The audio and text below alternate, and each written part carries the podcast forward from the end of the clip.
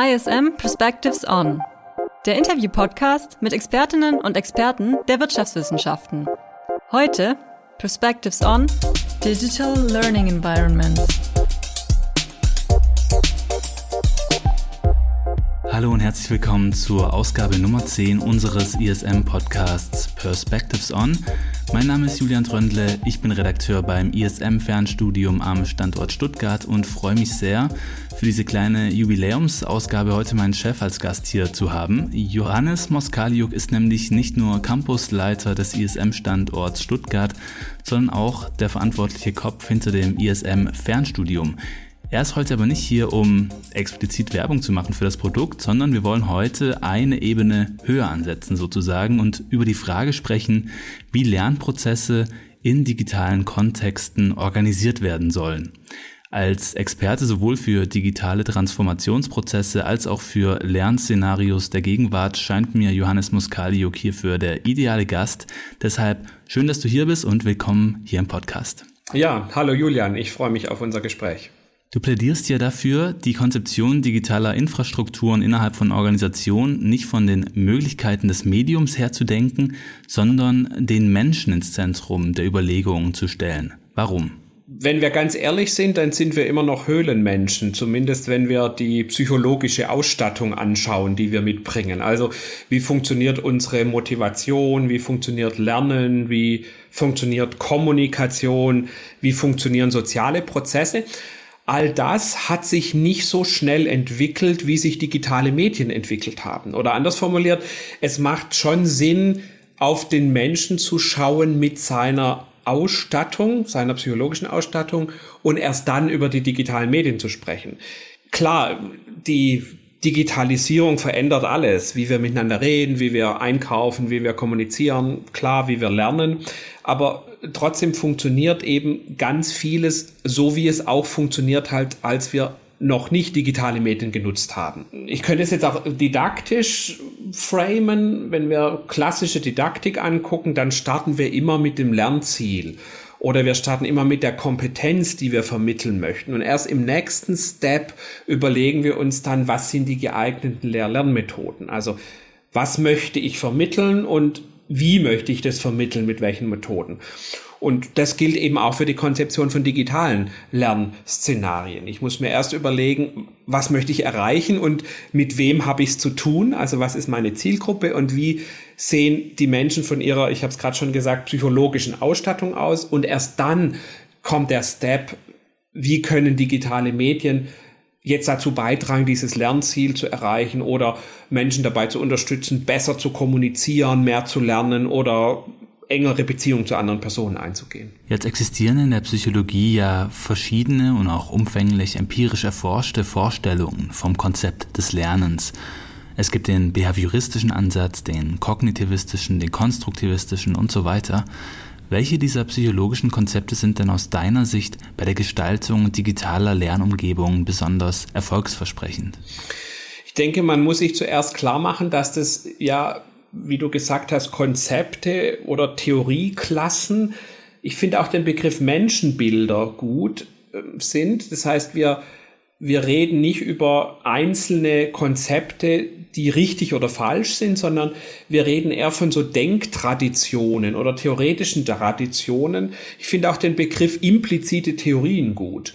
Und deswegen trägt es nach meinem Verständnis dazu bei, dass wir uns austauschen können darüber, was denn digitale Lehre gut macht. Das heißt, man kann jetzt nicht sagen, die eine Lerntradition, also behavioristisch ist besser als kognitivistisch oder man sollte eher konstruktivistische Konzepte umsetzen, um Lernerfolg zu haben, sondern ich denke, diese Konzepte tragen dazu bei, sprachfähig zu sein, sich auszutauschen mit anderen und vor allem explizit zu machen, was mich in meinen didaktischen Entscheidungen prägt. Ich kann es an einem Beispiel machen. Also ein behavioristisches Lernkonzept würde sich natürlich überlegen, Leute müssen ein Video anschauen, dann kriegen sie einen Fragebogen. Wenn sie den richtig machen, dürfen sie den nächsten, nächste Video anschauen und wenn sie das falsch machen, müssen sie nochmal zurückspulen. Ne? Also behavioristisch und auch ein kognitivistisches Denkmodell würde ja sehr stark instruktionspsychologisch überlegen, wie muss ich Lernmaterial aufbauen, damit es möglichst gut funktioniert. Und jetzt im Gegensatz dazu würde ein konstruktivistischer Ansatz eher sagen, naja, es kommt darauf an, dass Menschen miteinander kommunizieren, gemeinsam an Projekten arbeiten, sich austauschen, neue Dinge ausprobieren. Das heißt, da würde man sagen, naja, wir brauchen ein Forum, wir müssen Kommunikationsmöglichkeiten sicherstellen, wir müssen die Leute miteinander ins Gespräch bringen. Naja, und beides ist richtig. Es braucht beides in Abhängigkeit davon, was ich für ein Lernziel erreichen möchte. Ähm, und deswegen können diese Konzepte oder Theorien, denke ich, dazu beitragen, dass wir uns klarer darüber werden, warum wir manche Dinge so entscheiden, wie wir sie denn jetzt entschieden haben. Ähm, insofern finde ich ähm, die, die, die theoretischen Konzepte, die du jetzt gerade genannt hast, die die helfen uns auf einer Metaebene, uns darüber auszutauschen, was gute digitale Lehre ausmacht. Und deswegen finde ich sie hilfreich. Vielleicht muss man an der Stelle aber auch zwischen individuellem Lernen in digitalen Kontexten und Momenten des digitalen Austauschs, also der Kommunikation unterscheiden. Durch deine Arbeit bist du ja mit beiden Dimensionen vertraut. Du gestaltest mit deinem Team Lernumgebungen für Studierende und du koordinierst die digitale Kommunikation mit den Studierenden sowie die innerhalb eines oft dezentral arbeitenden Teams. Gibt es bei der Ausgestaltung von digitalen Lernumgebungen einerseits und digitalen Kommunikationsinfrastrukturen andererseits denn wesentliche Unterschiede oder wirken in beiden Fällen ähnliche psychologische Mechanismen? Also wenn ich an das anknüpfe, was ich zum Start gesagt habe, dann gilt zunächst mal, der Mensch ist der gleiche. Egal, ob er jetzt kommuniziert in einem Arbeitssetting, wo es vielleicht darum geht, mit Kollegen und Kollegen zusammen irgendwo ein Projekt zu bearbeiten und es zum Erfolg zu bringen, oder ob äh, der Mensch jetzt in einem Lernsetting ähm, zunächst mal individuell lernt und dann möglicherweise aber sich über die, die Lerninhalte mit anderen austauscht. Also wenn ich also wieder bei dem Begriff bleibe, die psychische Ausstattung ist letztlich immer wieder äh, dieselbe, egal ob ich jetzt äh, in einem individuellen oder in einem kooperativen Lernsetting bin. Was sich aber, denke ich, schon unterscheidet, ist die Art und Weise, wie Medien diesen Prozess dann beeinflussen. Also ob ich jetzt eben ein Kommunikationsmedium brauche oder ob ich eher ein Lernmedium brauche mit Fokus auf individuellem Lernen, ist, denke ich, schon ein erheblicher Unterschied. Und das merkt man interessanterweise auch, wenn man sich so ein bisschen die Wissenschaftsdisziplinen oder Geschichten anguckt, dass eben die Kommunikationspsychologie auf der einen Seite natürlich ganz andere theoretische Annahmen, auch andere Methoden hat, als jetzt die pädagogische Psychologie oder die Instruktionspsychologie auf der anderen Seite. Das heißt also auch in den Theorien können wir letztlich immer unterscheiden, geht es eher um Theorien, die Kommunikation beschreiben oder geht es eher um Theorien, die Lernen beschreiben? Was denke ich aber sehr wichtig ist, dass ein Kennzeichen unserer digitalen Welt, in der wir leben, ist, dass wir eben eine ganz enge Verbindung haben. Also wenn ich wieder bei dem Beispiel bleibe, ob wir jetzt als Kolleginnen und Kollegen miteinander an einem Projekt arbeiten oder ob wir als Lernende gemeinsam uns weiterentwickeln und neue Ideen, neues Wissen erwerben, ist im Leben eben ganz oft ganz stark miteinander integriert. Also wir kommunizieren und lernen immer gleichzeitig. Oder wenn ich es noch ein bisschen größer aufhänge, letztlich gibt es kein individuelles Lernszenario mehr, das losgelöst ist von Arbeitsprozessen zum Beispiel. Also ähm, Stichwort informelles Lernen. Also wir lernen eben nicht mehr nur in formalen Bildungssettings, also in der Schule, in der Hochschule, sondern Lernen passiert immer, egal wo wir sind. Äh, und damit werden auch Kommunikationsprozesse und Lernprozesse oder eben Kommunikationsmedien und Lernmedien nicht mehr so klar voneinander unterscheidbar. Das heißt, du ähm, würdest diese Dichotomie zwischen Kommunikation einerseits und Lernen andererseits gar nicht so, so explizit ziehen, sondern plädierst für einen integrativen Ansatz, wo beides irgendwie mit eingedacht ist. Genau, und vor allem lässt sich ja eben auch gar nicht äh, voneinander trennen. Also wenn ich jetzt konstruktivistisch argumentiere, würde ich sagen, Lernen braucht immer Kommunikation mit anderen. Also ich, ich kann in meinem stillen Kämmerlein nicht lernen, ohne irgendwie im Austausch mit anderen zu sein. Und jetzt wird es wieder wissenschaftstheoretisch. Und natürlich auch, wenn ich ein Buch lese oder ein Video angucke von einer anderen Person, die äh, kommuniziert letztlich auch mit mir eben medial vermittelt. Also das ist die eine Perspektive. Und die andere Perspektive ist, dass ich aber eben auch die Lernsettings in denen ich eigentlich kommunizieren will, eben gleichzeitig auch als Lernsettings verstehe. Ne? Also äh, wieder mal mein Beispiel mit äh, dem Projekt, wenn wir gemeinsam ein Projekt machen und miteinander kommunizieren, dann bleibt gar nicht aus, dass wir dabei auch individuell Neues lernen und uns weiterentwickeln. Also ja, diese Dichotomie macht, denke ich, theoretisch schon Sinn zu unterscheiden, was habe ich ein Kommunikationsmedium, habe ich ein Lernmedium oder wenn ich es noch ein bisschen auf die Spitze treibe, habe ich ein Massenmedium oder habe ich sozusagen ein Medium für die Individualkommunikation. Ähm, sie ist aber eben sowohl bei der Konzeption von Lernmedien als auch sozusagen bei der Entwicklung von Bildungsprodukten äh, nicht mehr so wirklich relevant, weil eben beides ganz eng miteinander kombiniert werden muss. Also ich immer gleichzeitig kommunikative Fähigkeiten brauche und Lernfähigkeiten brauche und deswegen die, die Medien auch immer beides ermöglichen müssen. Eine Hauptschwierigkeit bei der Umsetzung, bei beidem eigentlich, nämlich sowohl bei Lernumgebungen als auch bei Kommunikationsumgebungen, scheint mir immer auch die Etablierung von sozialen Beziehungen, weil Menschen ja doch immer irgendwie danach streben, mit anderen in einen realen und irgendwie resonanten Austausch zu gelangen. Und oft scheinen diese digitalen Schnittstellen auch so wie Resonanzfilter zu wirken. In Folge 8 mit Nico Rose hatten wir darüber bereits gesprochen. Wie kann diese Aufgabe trotz des digitalen Settings dennoch eine soziale Nähe zwischen den AkteurInnen herzustellen begegnet werden? Also ich denke, wir unterliegen bei dieser Frage, ob ähm, digitale Medien reichhaltiger sind. Das wäre jetzt der medienpsychologische Begriff dafür. Also ob sie, wenn ich den Begriff nehme, den du gerade genannt hast, also resonanzfähig bleiben. Dann unterliegen wir manchmal dieser Unterscheidung zwischen analog und digital. Also wir sagen, na ja, wir sind gemeinsam in einem Raum, analog, da funktioniert Resonanz, versus wir sind irgendwie digital vernetzt. Und ich denke, diese Unterscheidung zwischen analog und digital die ist natürlich richtig und die liegt uns auch nahe. Es gibt aber eben auch im analogen Settings, die überhaupt gar keine Resonanz erzeugen. Also wenn ich jetzt irgendwie in einem Hörsaal mit 500 Leuten sitze und vorne steht ein kleines Menschlein, das irgendwie vor sich hin redet und irgendwelche Folien zeigt, dann ist es ein analoges Setting nach dieser Definition.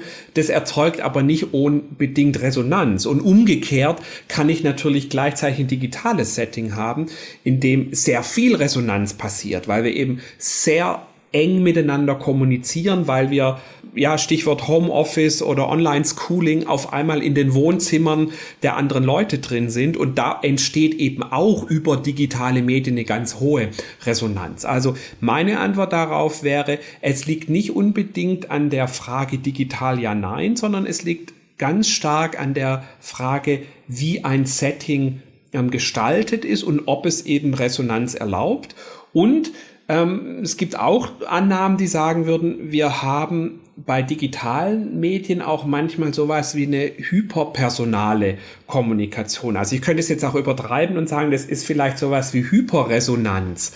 Ne? Also ein Beispiel ist, ich schreibe per WhatsApp irgendwie was hin und her und jeder Smiley oder fehlender Smiley hat irgendwie eine Aussage. Das heißt, es werden auf einmal die reduzierten sozialen Hinweisreize, die da sind, viel stärker bewertet und ich fühle mich auf einmal viel stärker connected mit anderen Leuten, weil ich viel mehr Informationen habe, weil ich auf die wenigen Informationen viel mehr achte. Das heißt, ein anderes Argument wäre, digitale Medien brauchen eine andere Kompetenz, um damit resonanzfähig zu bleiben. Sie sind also nicht per se sozial reichhaltig oder sozial nicht reichhaltig, sondern es liegt an der Gestaltung, das war der eine Punkt, ähm, äh, des digitalen Kommunikationssettings. Und wenn ich in der Argumentation von gerade bleibe, auch eben einem digitalen Lernsetting. Und es liegt eben in der Kompetenz der Personen, die diese Medien nutzen. Und das ist natürlich Medienkompetenz, klar, ich muss ähm, verstehen, wie Medien funktionieren und wie ich damit Resonanz erzeugen kann, aber möglicherweise auch sowas wie so allgemeine 20th Century Skills. Also bin ich eben in der Lage, zum Beispiel auch mit Menschen, mit denen ich jetzt überhaupt nicht so vertraut bin, äh, sehr schnell in einen sehr intensiven und resonanzfähigen Austausch zu gehen. Jetzt haben wir gerade schon gehört, dass eigentlich diese Unterscheidung zwischen digital und analog ein bisschen überkommen ist, wenn wir jetzt auf ähm, digitale Lernszenarios schauen. Wir bleiben aber der Einfachheit halber trotzdem mal bei dieser Unterscheidung. Was sind denn aus deiner Sicht wesentliche Elemente bei der Gestaltung solcher Schnittstellen zwischen digitaler und analoger Sphäre? Also wie kann diese soziale Nähe erzeugt werden, auch wenn jetzt beispielsweise Studierende primär sich durch ein digitales Modul hindurchklicken? da gibt es eine ganz pragmatische Antwort drauf, die sich daraus speist, was funktioniert denn gut. Und ähm, das haben wir in der Corona-Pandemie gelernt, was gut funktioniert, wenn wir uns auch bei digitalen Settings genügend Zeit nehmen, uns gegenseitig wahrzunehmen. Das heißt, ähm, digitale Medien verleiten manchmal dazu, dass man sagt, Computer an, äh, Zoom-Raum und es geht direkt los. Das würden wir in einem analogen Setting nicht machen. In einem analogen Setting kommen wir so nach und nach rein, dann holt sich jeder einen Kaffee, dann machen wir ein bisschen Smalltalk und so. Das heißt, wir haben sozusagen so eine Check-in-Phase und manchmal führen digitale Medien dazu, dass diese Check-in-Phasen, dieses Ankommen, sich gegenseitig wahrnehmen, wegfallen. Und das können wir natürlich auch theoretisch ganz gut beschreiben. Also ich habe als Mensch das Bedürfnis zu wissen, mit wem ich es zu tun habe. Wenn ich jetzt wieder an den Höhlenmenschen denke, ich möchte wissen, Freund oder Feind, ist er gefährlich für mich oder nicht? Und damit ich vertrauensvoll mit anderen zusammenarbeiten kann oder mit anderen lernen kann, muss ich sozusagen wissen, wer ist es, Freund oder Feind, was macht den aus, was interessiert den, was hat der für Werte, wie tickt der? Und das ist, denke ich, eine, eine ganz gute Strategie, sich auch bei digitalen Lernsettings zu überlegen, wie können wir diese Mechanismen, die wir im ähm, analogen Leben haben, Beziehungen aufzubauen, sich wahrzunehmen, sich kennenzulernen, eben auch in digitale Settings äh, zu übertragen und eben auch dort möglich zu machen. Und vielleicht noch ein zweiter Aspekt ist, dass äh, wir oft die Analogie zwischen digital und analog so darlegen, als ob ein Setting eben nur analog wäre oder nur digital wäre.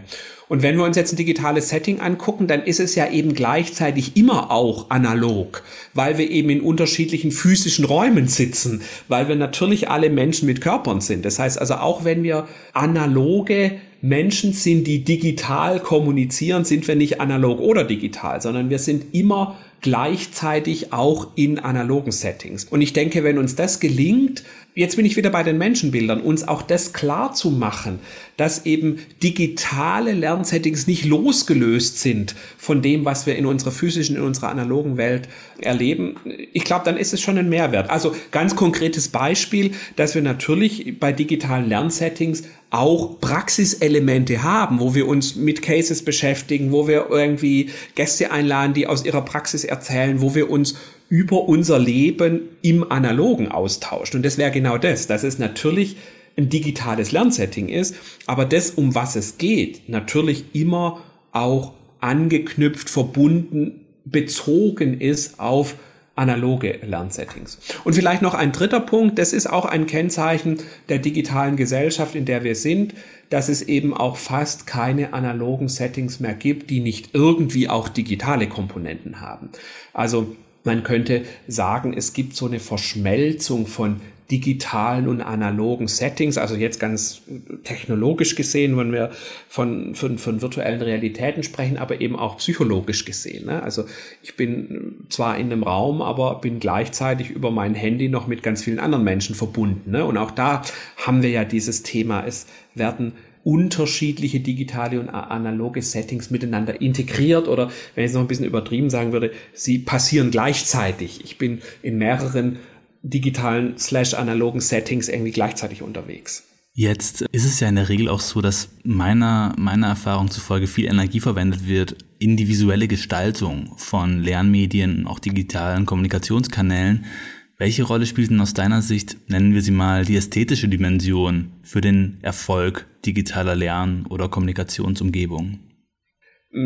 Ich denke, die Ästhetik hat eine ganz hohe motivationale Komponente.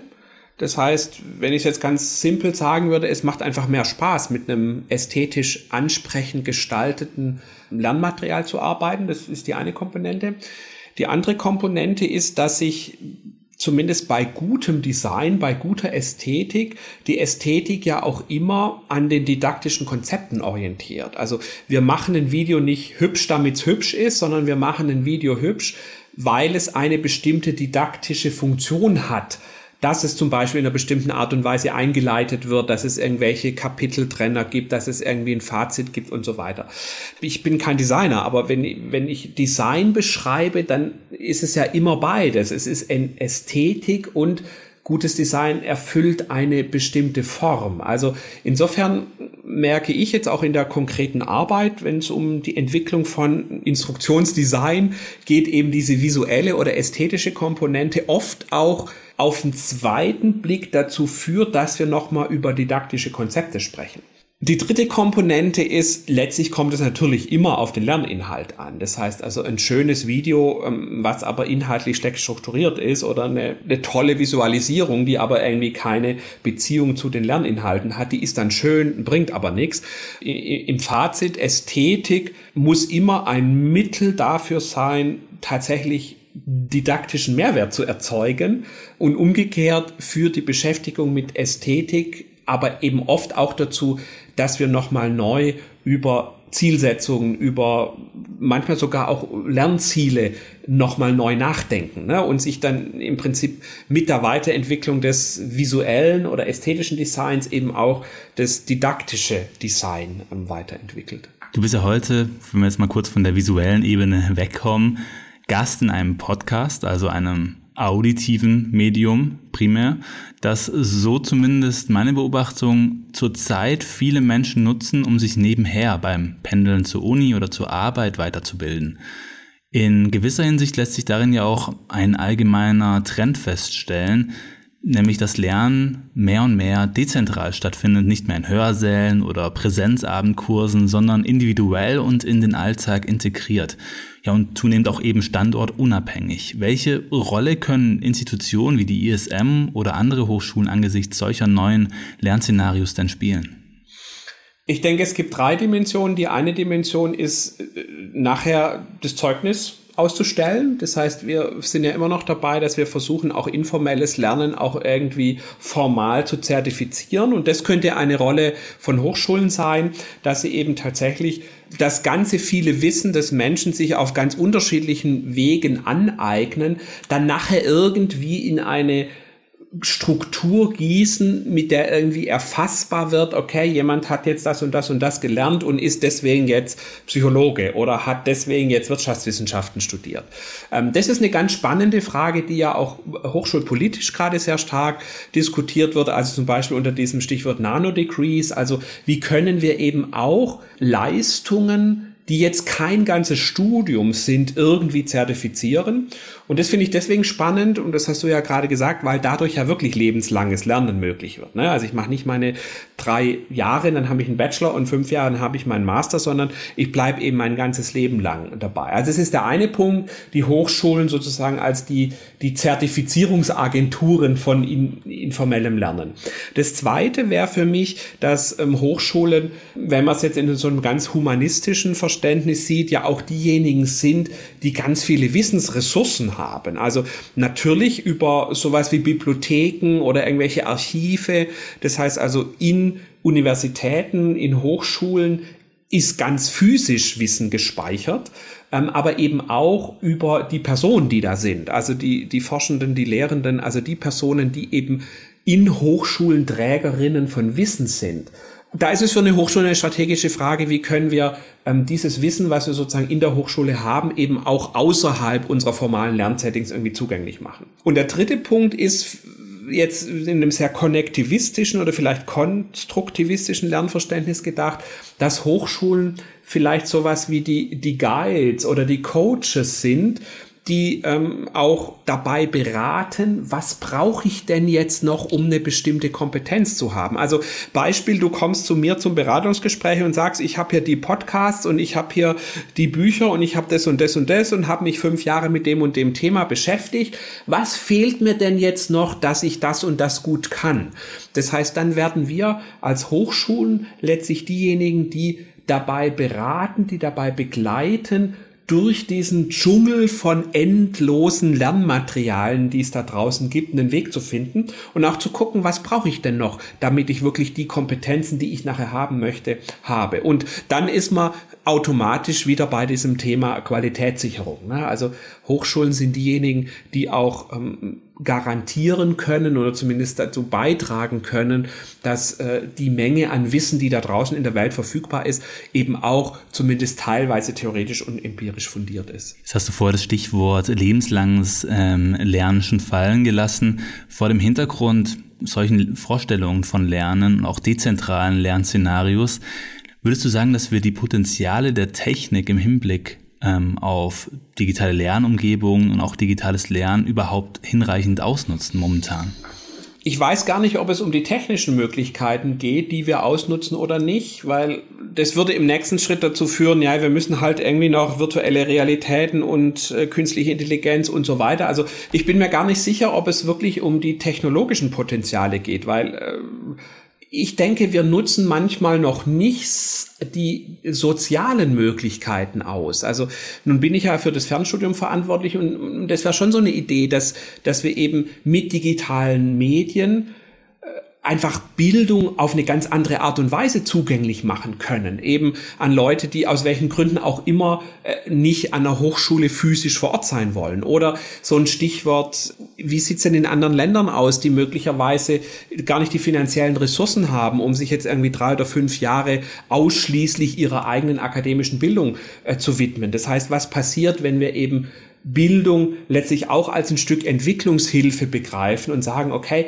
äh, unser Ziel ist, dass wir tatsächlich auch Wissen verfügbar machen. Da gibt's ja ganz spannende Initiativen, so zum Beispiel das Schlagwort Open Educational Resources, also die Idee, dass Bildungsmaterialien, dass die tatsächlich eben auch frei verfügbar und vor allem nutzbar sind. Und das finde ich interessant, weil hier die Technologie letztlich die Zugänglichkeit von Bildung erhöht.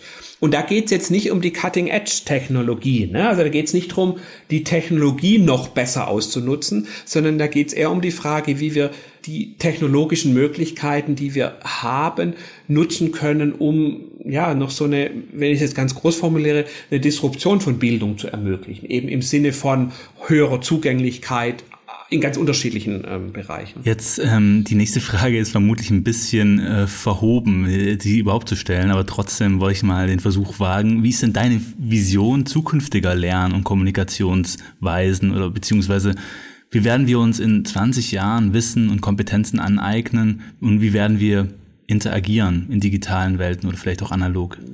Also man sollte auf so eine Frage nicht antworten, weil man hat immer Unrecht. Also ähm, ich finde es schon schwierig, in fünf Jahren zu sagen, ähm, wie, wie, wie sehen da die Technologien aus.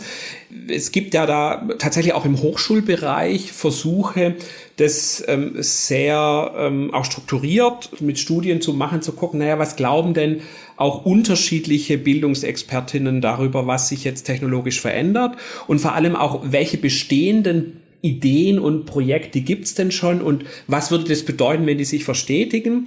Und daraus kann man natürlich schon so ein bisschen ähm, ähm Ableitung machen. Ich traue mich zwei Veränderungen zu benennen. Die eine Veränderung ist, denke ich, die noch weitere Mobilisierung von Lernen. Also das, was du gerade schon gesagt hast mit Podcast, ich bin on, auf dem Weg und höre dabei. Das haben wir natürlich auch mit den ganzen mobilen Geräten. Ne? Also äh, viele Studierende, die, die eben das, das äh, Tablet als ein zentrales Medium für Lernen äh, nutzen. Also ich denke, das ist eine Sache, dass das Lernen auch von den technologischen Geräten her ähm, immer stärker ähm, ähm, ja in den Alltag integriert wird. Und ich denke, eine zweite Entwicklung, die könnte man so mit dem Bereich künstliche Intelligenz beschreiben. Das hat zwei Perspektiven. Die eine Perspektive ist die Produktion von Lernmaterialien. Also es gibt jetzt schon erstaunlich gute Möglichkeiten, zum Beispiel ein Lernmaterial ähm, einmal zu produzieren und es dann in viele unterschiedliche Sprachen zu übersetzen.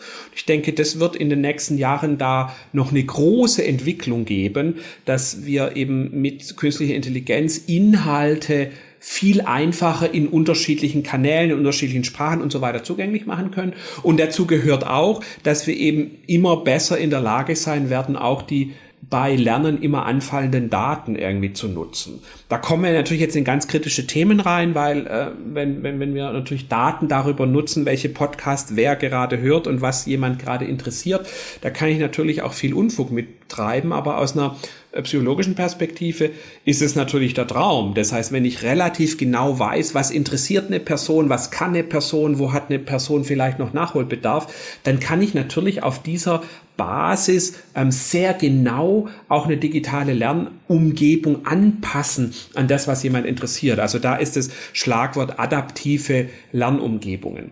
Und jetzt ist natürlich das Risiko, dass wir Psychologinnen und Psychologen das schon seit 20 Jahren sagen. Die Technologie wird irgendwann mal adaptive Lernumgebungen ermöglichen und ob wir dann recht behalten werden, im Moment ist vieles noch nicht so wahnsinnig adaptiv. Aber ich glaube, das ist schon eine, eine Entwicklung, dass wir eben mobiler ähm, Lernen machen. Das war der eine Punkt. Und der andere Punkt, dass wir eben individualisierteres Lernen ermöglichen. Also das, was ich gerade mit zum Beispiel Übersetzung und so weiter gesagt habe, aber eben auch mit noch individueller auf meine eigenen motivationalen Lagen, auf mein eigenes Vorwissen, auf meine eigenen Kompetenzziele und so weiter zuschneiden kann. Jetzt ähm, war es vielleicht vorher auch ein bisschen missverständlich formuliert. Ich ähm, wollte natürlich keine Prognose, wie Lernszenarios aussehen, sondern vielleicht auch ein bisschen deine ideale Vision, wie Lernen aussehen könnte in vielleicht mal nicht 20 Jahren, sondern fünf Jahren. Und wenn man jetzt mal diese Aspekte, die du genannt hast, ähm, anschaut und sie auf die Projekte bezieht, die du ähm, gerade betreust, welche ähm, Aspekte deiner Vision siehst du da schon verwirklicht und was sind die nächsten Schritte, die du dir ähm, gesetzt hast auf dem Weg dahin? Also eine Vision ist tatsächlich sowas wie die Demokratisierung von Bildung.